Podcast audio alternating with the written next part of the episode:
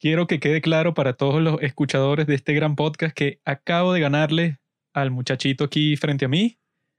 En un juego de tres partidos, yo gané dos en el FIFA 21 para Play 4. Yo era el Atlético de Madrid, él era el Real Madrid. Yo lo derroté como la basura humana que es y soy triunfador. Ahora quiero que tú admitas que eres un perdedor, dilo. Hola amigos, soy Juanqui. Juego FIFA y Call of Duty. ¿Los videojuegos son arte? No, son puro entretenimiento. Admite que eres un También perdedor. Solamente veo las películas que ponen en Netflix y lo que saque Marvel en Disney Plus. Mala mía, rey de los snobs. También escucho puro K-pop y bailo todos los días. Es como te dijeron ahí en Instagram, que eres un soberbio. Tienes una gran soberbia frente a la gente. Esteta, un hombre abierto a las bellas artes.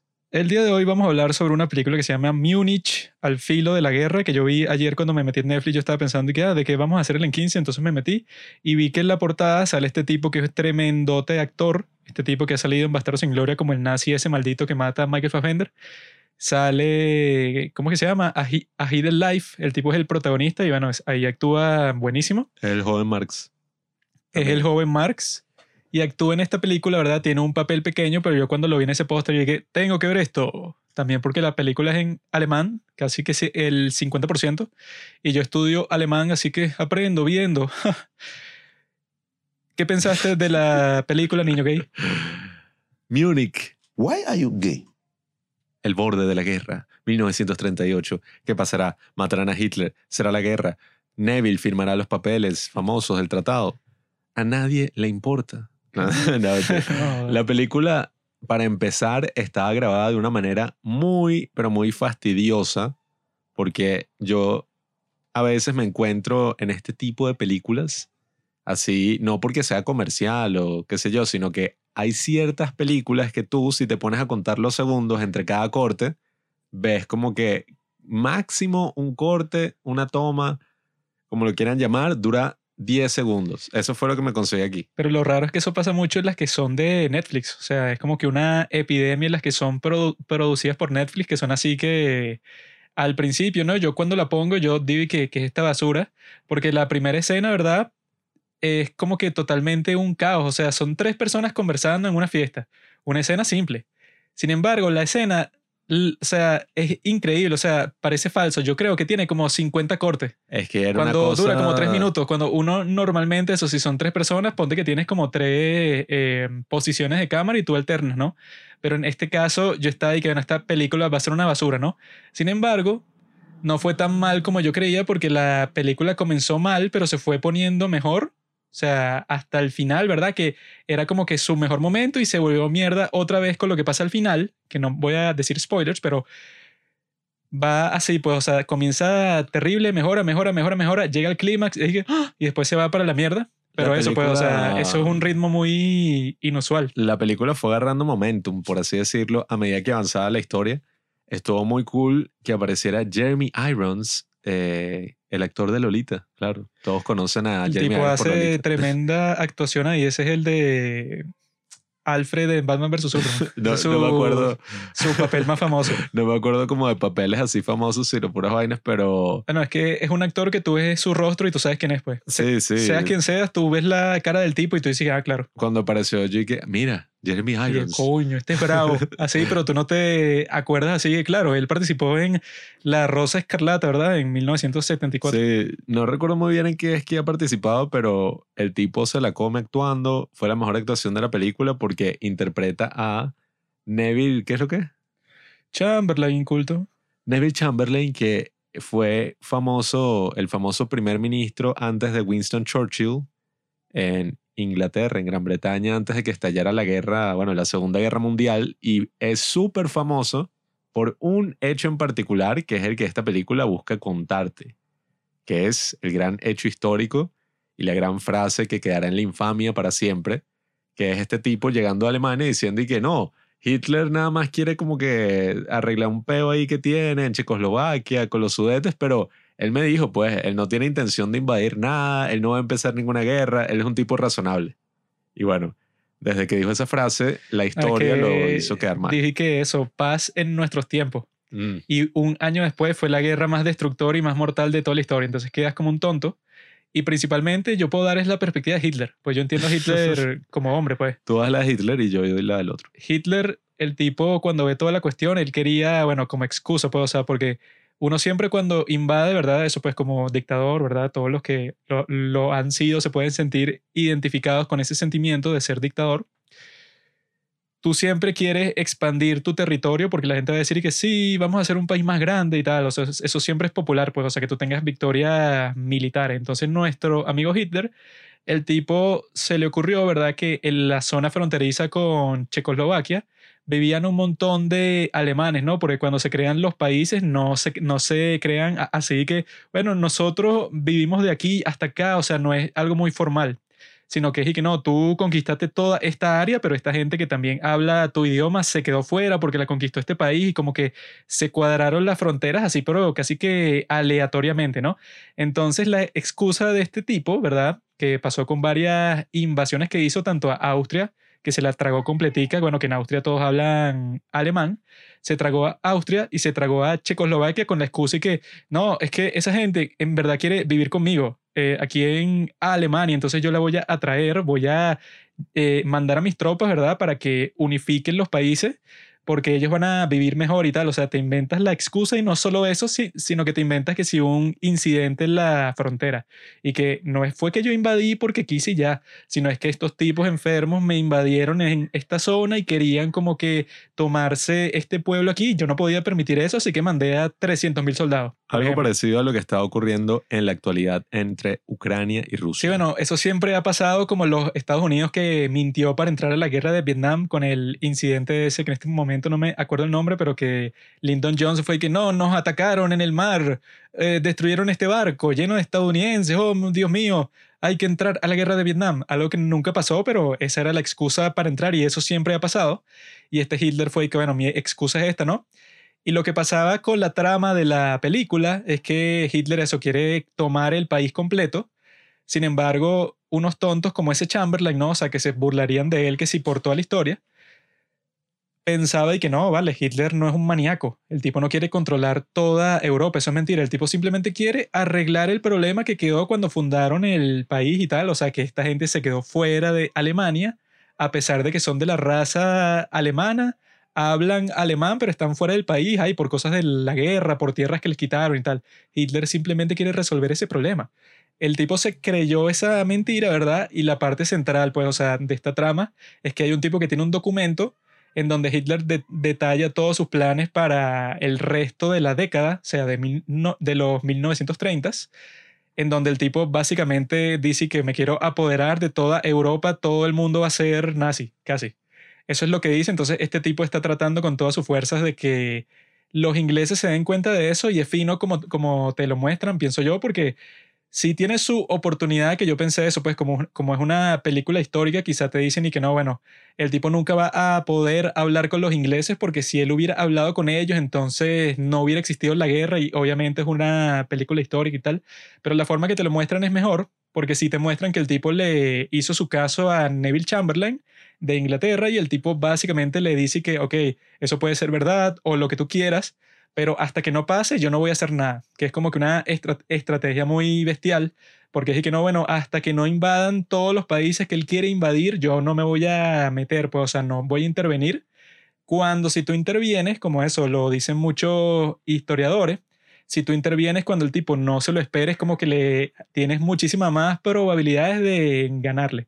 Pero si dejas que el tipo tenga toda la iniciativa desde el principio, que fue lo que pasó, tiene eso, pues una gran probabilidad de destruirte, que eso, pues los nazis casi ganan la, guerra por cosas como esa, pero eso, la película yo creo que hace un buen trabajo en mostrar esa intensidad, pues, de que ese tipo, ¿verdad?, que quiere compartir ese documento que tiene, tiene una tensión dentro de sí porque él se da cuenta de que él puede salvar el mundo, ¿no? Entonces él está como que todo eh, con los nervios hasta el cielo durante toda la película, ¿no? Y eso te comparte, pues, esa atmósfera tensa.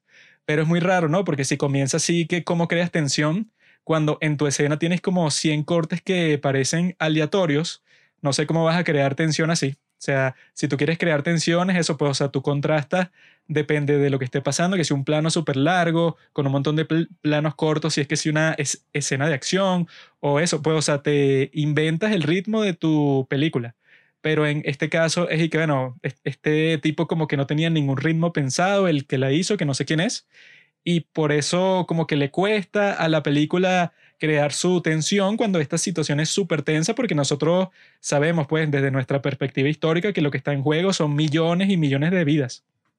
Es cuando hay mucho de algo en una película, muchos cortes, muchos movimientos de cámara, etcétera, cada corte empieza a perder su impacto y entonces ya no tiene ningún impacto, sino que bueno, como un desastre ahí prácticamente. Es como la escena esta famosa que sacaron de Bohemian, Bohemian Rhapsody, cuando ganó el Oscar a Mejor Edición y está esta escena que muestra lo terriblemente editado que está esa película. Bueno, probablemente esta película también gane el Oscar a Mejor Edición. Porque esa fue que sí la peor decisión de toda la historia porque la eh, edición de esa película... eso es como lo que le gusta a los Oscars. Es particularmente mala y gana mejor edición cuando tú ves esa escena que eso es súper simple, pues o sea, no es que los tipos y que no, ponte una escena súper importante y tal, que si no la editas bien, bueno, no, no, tiene un buen efecto para la historia, sino que lo que te muestran y que no, una escena súper simple y los tipos hacían como 10 cortes, pero todos incómodos, pues así forzados, abruptos y que para mostrar, no sé, como cinco ángulos distintos del rostro de alguien. No, es que, lo, lo que hace todo eso es al final confundirte, pues, o sea se, supongo que eso está hecho porque en la actualidad dicen que no, cada vez que hay un corte, eso evita que la gente, no sé, se ponga a ver el teléfono o se distraiga. Hay películas muy famosas así, bueno, no famosas por ser buenas, sino famosas por esa exagerada cantidad de cortes como esta escena que hay en Taken 3. Ah, la de Liam Neeson, que es el tipo saltando una cerca y son como 100 cortes, pero bueno. El punto es que esta película logra interpretar este hecho histórico y mostrar a Chamberlain que uno pensaría que, bueno, dado los hechos históricos, tú lo mostrarías como un inepto como, como un payaso loco, pues. Un tipo que no tiene mucha conciencia de lo que está haciendo, mucha conciencia histórica o qué sé yo.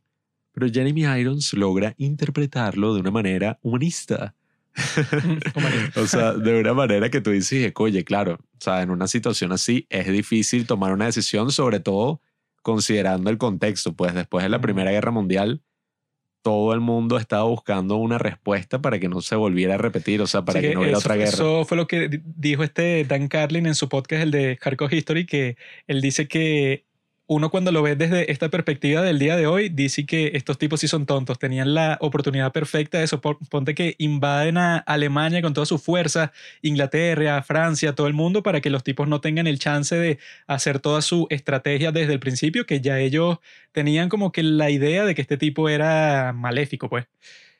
Pero no lo hicieron nada porque son unos tontos que eso puede, o sea, no, no pudieron leer a Hitler, no pudieron ver como que las verdaderas intenciones y cómo es que estaba funcionando, pues, o sea, toda esa eh, dinámica geopolítica y tal, cuando lo que explica él es que, bueno, todos estos tipos estaban aterrados de que la Primera Guerra Mundial volviera a pasar.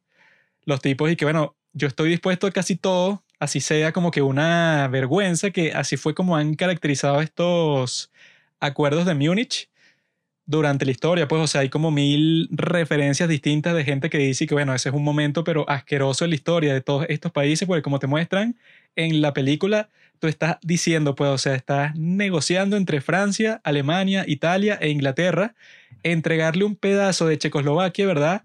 A Alemania y Checoslovaquia no es parte de la negociación, pues, o sea, es como una violación acordada, así con un contrato y todo. Es que, bueno, te, te, vamos a quitar esto a ti y tú no tienes como que ninguna agencia en esa decisión. Entonces, eso se consideró como una super vergüenza pero se entiende desde la perspectiva de ellos porque eran tipos que estaban y que, bueno, yo estoy dispuesto a, así me vea como un gran estúpido, o sea, que el mismo tipo lo dice, pues, y que estoy dispuesto a que me fusilen aquí mismo, pues, en, en mi casa, con tal de que no exista una nueva guerra, porque eso, pues, la Primera Guerra Mundial comparada con las guerras anteriores en la historia fue algo, pero súper caótico, asqueroso, espectacular. Así que eso, pues que de un día para otro morían como 40.000 personas, cuando en las guerras anteriores ese era el número de muertos de toda la guerra completa. Aquí, y que no, eso es de un día. Entonces, como la gente en Europa quedó tan traumada, estaban en el ánimo perfecto que podía producir a un Hitler. Entonces, esas son las cosas que dan miedo, pues, o sea, que no es que tú, eso, pues, o sea, que es como que un poco la ingenuidad que tú puedes tener así de que si yo viajo en el tiempo y le, y le digo este pedazo de información a esta persona y le entrego el documento eh, súper especial que le va a hacer entender cuál va a ser el futuro para que el tipo tome un montón de decisiones para que no pase. ¿Tú crees que eso, pues, como que algo súper directo, pero en realidad eso fue lo que me gustó de esta película, que lo que demuestra es que no es tan simple, que tú puedes tener así, que no, esta pieza de evidencia que tú piensas que lo va a cambiar todo, pero en realidad como el sistema como tal, pues, o sea, como millones de personas, como te muestran eso, pues que el, muchacho ese que después se echó contra Hitler, al principio él y que él nos va a salvar, él es un genio, está llevando el honor de nuestra nación y tal, otra vez hasta las alturas, o sea, el tipo está completamente eh, convencido de que Hitler era un dios. Y después cuando pasa toda la cuestión se da, se da cuenta que está totalmente equivocado, ¿no? O sea, son esas cuestiones que eso, él se arrepintió, sin embargo, formó parte de todo el proceso, o sea, colaboró muchísimo. Bueno, y está el caso también de Winston, de Churchill, que cuando él entró al poder y que, ay, él siempre estuvo como diciendo que Hitler no se podía confiar en él, que el tipo era un bicho desagradable y tal. Mm. Y Churchill nunca se reunió con Hitler, sino que él y que, bueno, yo nunca me tuve que reunir con él, yo solamente leí su libro y listo. yo ya sabía por ese libro todo lo que tenía que saber del personaje. Entonces, bueno, la película está interesante. Eh, se concentra sobre todo en la trama de estos dos personajes, estos dos amigos que se conocieron en Oxford, y te muestra como ese gran contraste de, ay, lo que era el mundo así en La Paz, cuando ellos estaban estudiando, y todo lo que se convertiría, porque bueno, al final no llegan a mostrarte todo lo que pasó después, pues lo de la guerra, pero sí uno se queda como que, bueno, qué mierda, porque lo más probable es que todos estos tipos se vayan a morir.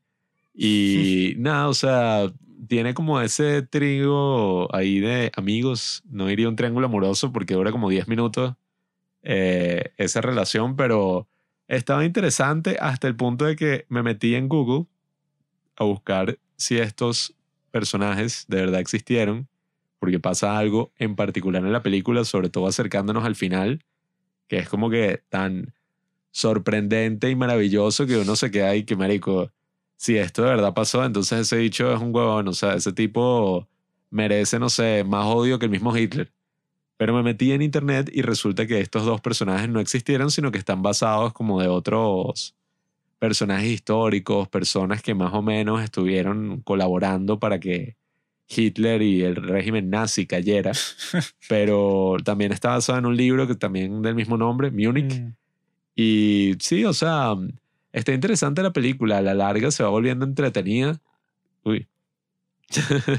Creo que eso es algo que las películas así de Netflix han logrado hasta un punto, pues a menos que la película de verdad sea, oye, insoportable.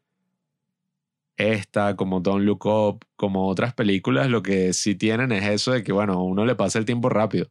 Ahora, si es un buen momento, es un buen rato, eso ya es otra discusión, pero el tiempo como que sí pasa rápido, pero no sé, o sea, no sé si sea una película de la que me acordaré en unos años. Yo pienso que esta olvidable. tenía el chance de ser una gran película por esa, esa premisa que tiene, de que te estoy mostrando cuáles son las cosas de la guerra, ¿verdad? Que son súper tensas y son como que súper importantes. O sea, que tú dices que no, la guerra es la batalla, cuando estás ahí cayéndote a tiro con la tierra de, nadie y tienes estas operaciones así como que súper violentas en donde mueren muchas personas, es así como que esa batalla súper violenta, pero al mismo tiempo la guerra es esto, pues, o sea, es lo que ves en la, en la película, están todas estas personas buscando todas las maneras posibles de evitarla, o sea, de que antes de que pase y cuando ya comienza, están todas las personas tratando de buscar una solución pacífica por lo horrible que es la guerra durante el transcurso de ella, ¿no? Entonces es como dijo Andrei Tarkovsky que con su gran película La infancia de Iván, que él dijo que cuando leyó ese libro del que se basa la infancia de Iván... Y dice que yo soy el pretencioso. No, es que esto aplica específicamente, amigo. Él pensó y que, coño, este libro me da la oportunidad de mostrar como de cuáles son esas experiencias hipertensas que existen entre batalla y batalla, pues, o sea, qué es lo que tú estás así como que con una ansiedad pero extrema porque te enfrentas a una situación en donde tú estás consciente de que en cualquier momento comienzan los tiros.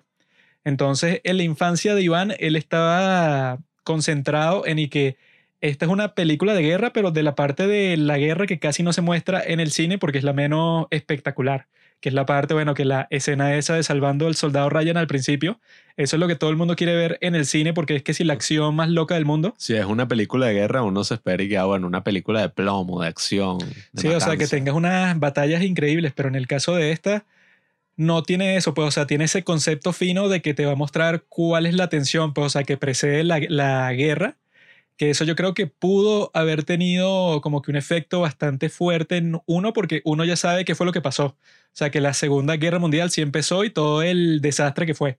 Entonces podrían jugar con eso desde el principio, pues, o sea, que tú estés como que preparado para estar frustrado, pues, o sea, para que te muestren el momento en que lo que están planeando ellos para evitar la guerra no funcione, pero nunca pasa, ¿no? Y lo raro es que al final te ponen y que gracias a los acuerdos de Múnich eso le dio tiempo suficiente a Inglaterra para prepararse para después vencer a los nazis, o sea, implicando que gracias a los acuerdos, ¿verdad? Que se tuvieron ahí fue como que la razón principal por la que los aliados ganan la guerra. Y eso no tiene nada que ver con la realidad, pues eso fue un acuerdo que durante toda la guerra y en las guerras posteriores, siempre cuando la gente estaba así y que no, bueno, pero quizás deja al dictador hacer lo que él quiere, hacían referencia a estos acuerdos y los catastróficos que fueron, ¿no? Porque hicieron que eso, pues, o sea, que Hitler pudiera tomar Checoslovaquia completa casi que sin ningún problema, cuando si no tenía el acuerdo le iba a ser muchísimo más difícil y quizá eso pues no iba a tener el apoyo de todo el mundo, pero cuando él le regalan este acuerdo es como que le mostraron a todo el pueblo de Alemania y que mira, este tipo, ¿verdad? Sin disparar un tiro, le dieron todo este pedazote de tierra. Entonces Hitler para su propio pueblo queda como un héroe cuando en realidad es un maldito, pues. Entonces está eso y también pensé, ¿verdad? que es raro, pues, o sea, que cada plano de la película parece que le hubieran invertido como 10 millones de dólares porque es una película de época, obviamente, ¿no? Entonces tienen todos los carros antiguos, toda la ropa antigua, toda esta gente, todos estos extras, todos estos actores famosos. Tienen unos sets, ¿verdad? O sea, que le habrán costado muchísimo, ¿no? Para que se vea así de, de, de ese tiempo. Sin embargo, eso pues, o sea, lo, lo que conversamos, hacen como 10 mil millones de cortes, cuando el punto es que, bueno, si tú estás gastando tanto dinero para que se vea bien, coño, déjame apreciar un poco en lo que lo gastaste, déjame unas tomas largas así de las calles para que yo vea y que mierda, estos tipos eh, recrearon pues así toda esa época y cómo, era Londres en ese tiempo y cómo era Berlín y después cómo, era Múnich y te muestran un, un tren de esos tiempos y todo. O sea, los tipos habrán gastado un platero en esta, pero es raro que escojan mostrártelas de esta forma tan cortada porque dicen que eso, que la edición puede ser una gran herramienta para ti si ponte no tienes mucho recurso, pues o sea, hay cosas que no muestras de muy cerca, hay cosas que tratas de que la cámara ignore, hay un montón de cortes que, que tú haces como que para esconder que en realidad no tienes mucho dinero de producción. Por eso es que todas las escenas de peleas así en estas películas donde hay muchísimo CGI suelen ser en la noche. Pero en- para esconder todo eso. Pero en este caso tienen toda la plata del mundo y los tipos de todas formas deciden hacer 10.000 cortes por escena, que yo estaba ahí que, bueno, que desperdicio. No, es que la película no tiene como un estilo cinematográfico reconocible. Tú no puedes decir y que, ah, oye, los planos como están hechos, los colores de la película, como que no tiene absolutamente nada destacable en cuanto a cinematografía o, bueno, hasta el mismo diseño de producción se pierde en todo ese show. Es lo mismo que mm, por ahí estaban criticando de Don't Look Up, que decían que esos movimientos así que son cámara en mano, que pareciera que el, no sé, el operador de cámara no tiene pulso y estás así dándole movimiento para que parezca y que más realista, al final como que pierde todo su impacto y no se está construyendo nada, o sea, no se construye como que una escena. Y en esta película sí, las únicas escenas donde se construye es cuando pasan cosas así importantes en la trama y la cámara como que se calma sí, un poco. está, tiene como dos o tres chispas que tú sí dices y que, ah, mira, esta es la parte importante así, eso que está mi amigo Jeremy Irons así como que dando la mejor parte de su interpretación. Pero de resto todo lo que tú estás viendo es y que, ah, ¿por qué decidieron recrear Berlín de 1938 y mostrártela así? Porque, pap, pap, pap, o sea, como mil fragmentos así, mira esto, mira esto, mira, mira esto, eh, eh, eh, que No, hay unos planos que tú dices y que a quién se le ocurrió y que bueno, Juanqui, te voy a pasar esta botella. Ah, sí. Un plano de la reacción de Juanqui, un plano de mi reacción, un plano de la botella, un plano del techo, un plano del piso, un plano de Juanqui agarrando la botella, un plano de mi mano dándose. Y yo que, ah, porque yo, no sé, o sea, eso me desorienta a mí particularmente, que ha pasado en muchas otras películas. Yo me acuerdo también, no tengo un ejemplo así muy reciente, pero esta de Star Wars Rogue One. Ah, No sí. sé si alguien se acuerda de esa película. Bueno, Yo me acuerdo. esa película, yo me acuerdo de cuando empezó, yo dije, qué ladilla, esta es otra película de lo mismo, así, de puros cortes, de puras cosas. Recuerdo que había unos también diseños de producción, había una estatua como de un Jedi gigantesca que estaba, creo que tirada, derrumbada, no sé. Y la veías como por segundos, porque eso, corte, corte, corte, corte. Y la primera película en la que yo noté eso conscientemente, eh, sonará un poco random porque lo es, fue en una que se llama Ike Ben Hur, que es el remake de Mm. la Ben Hur Ah, original ya. y que por alguna razón la vi el día de mi cumpleaños. Porque a ti siempre te ha encantado Ben Hur. No, bueno, Ben Hur es bueno, pues el original, pero Mm. yo me acuerdo que vi esa y yo estaba y que, ¿qué? Ay, Dios, sáqueme de aquí. Porque tantos cortes termina desorientándote y eso, pues usualmente esas películas no tienen como que un estilo así muy fijo. O sea, Oye, ese mismo podría ser tu estilo si tú quieres que tu película sea eso, desorientante, o quieres mostrar un caos, o quieres hacer algo que específicamente corresponda a que tengas que tener un montón de cortes así todo el tiempo. O sea, si eso lo haces con propósito, bueno, pues, o sea, si aplica para tu película que tú hagas corte, corte y corte y corte todo el tiempo por, algu- por al- alguna razón, bueno, ok, puede funcionar, pues, o sea, como principio así estético. Pero en este caso no hay ninguno, pues, o sea, simplemente en una conversación hay como 100 cortes. Porque si existiera, si existiera eso, pues, o sea, que ponte que tú en, en tu película tienes una escena así, pero que es una locura, una persecución, y tú quieres mostrar como que cómo se sienten los personajes dentro de la persecución, y por eso haces como que mil cortes locos, eso, pues que si al ojo del protagonista cuando está viendo a los policías que están en, en el fondo y el policía sacándose la pistola de la cosa en donde la guarda, así, pero una locura, pues, o sea, de cortes en esa escena, o que toda la película sea así, pero con un propósito, eso, pues, como la de Victoria, que es lo opuesto, ¿no? Que toda la película es el mismo plano, eh, para que se sienta así, eso, como que la desesperación de que nunca sales de la misma situación, porque todo es como una persecución. Si puedes hacer algo así con el mismo plano, también lo podrías hacer con una que tenga 10.000 cortes por segundo, pero tendría que tener algún propósito y obviamente una película historia, eh, una película histórica de intriga no tiene eso, pues, o sea, no hay ninguna razón por la cual esta necesite un montón de cortes aleatorios. tú podrías decir que no, es que la paranoia que estaban sintiendo en ese momento, pero otro problema es que usualmente un buen corte es un corte motivado. Eso es cuando, por ejemplo, tú ves cualquier película de Tia Wright y tú vas a ver muchísimos y muchísimos cortes motivados, que es cuando el personaje, no sé, está pasando y hay un corte, otra cosa, así, eh, que hay como una transición, podríamos decir, entre corte y corte.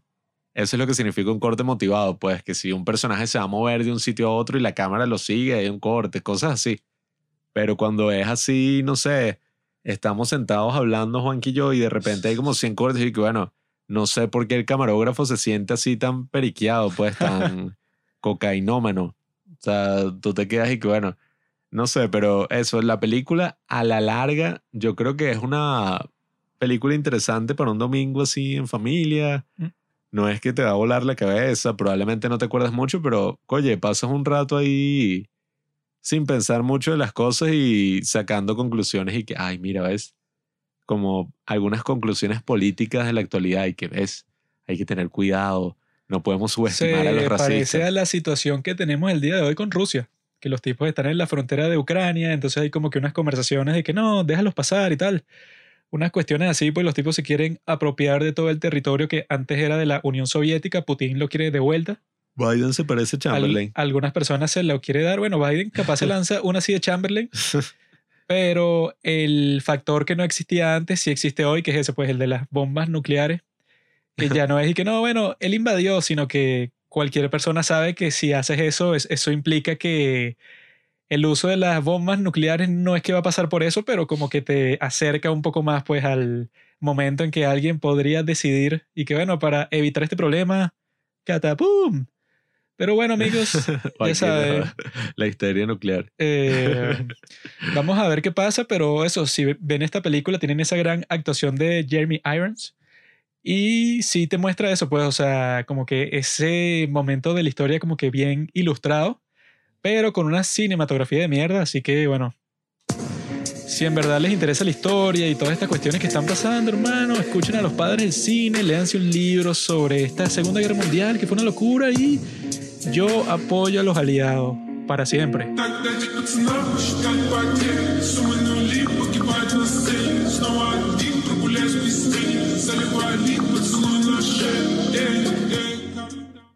Gracias por escuchar Los Padres del Cine. Síguenos en Instagram para enterarte de los nuevos capítulos que iremos publicando. Si nos escuchas por Spotify o por Apple Podcast y piensas que este podcast vale 5 estrellas, califícanos. Si no piensas eso, mejor escríbelo en tu diario.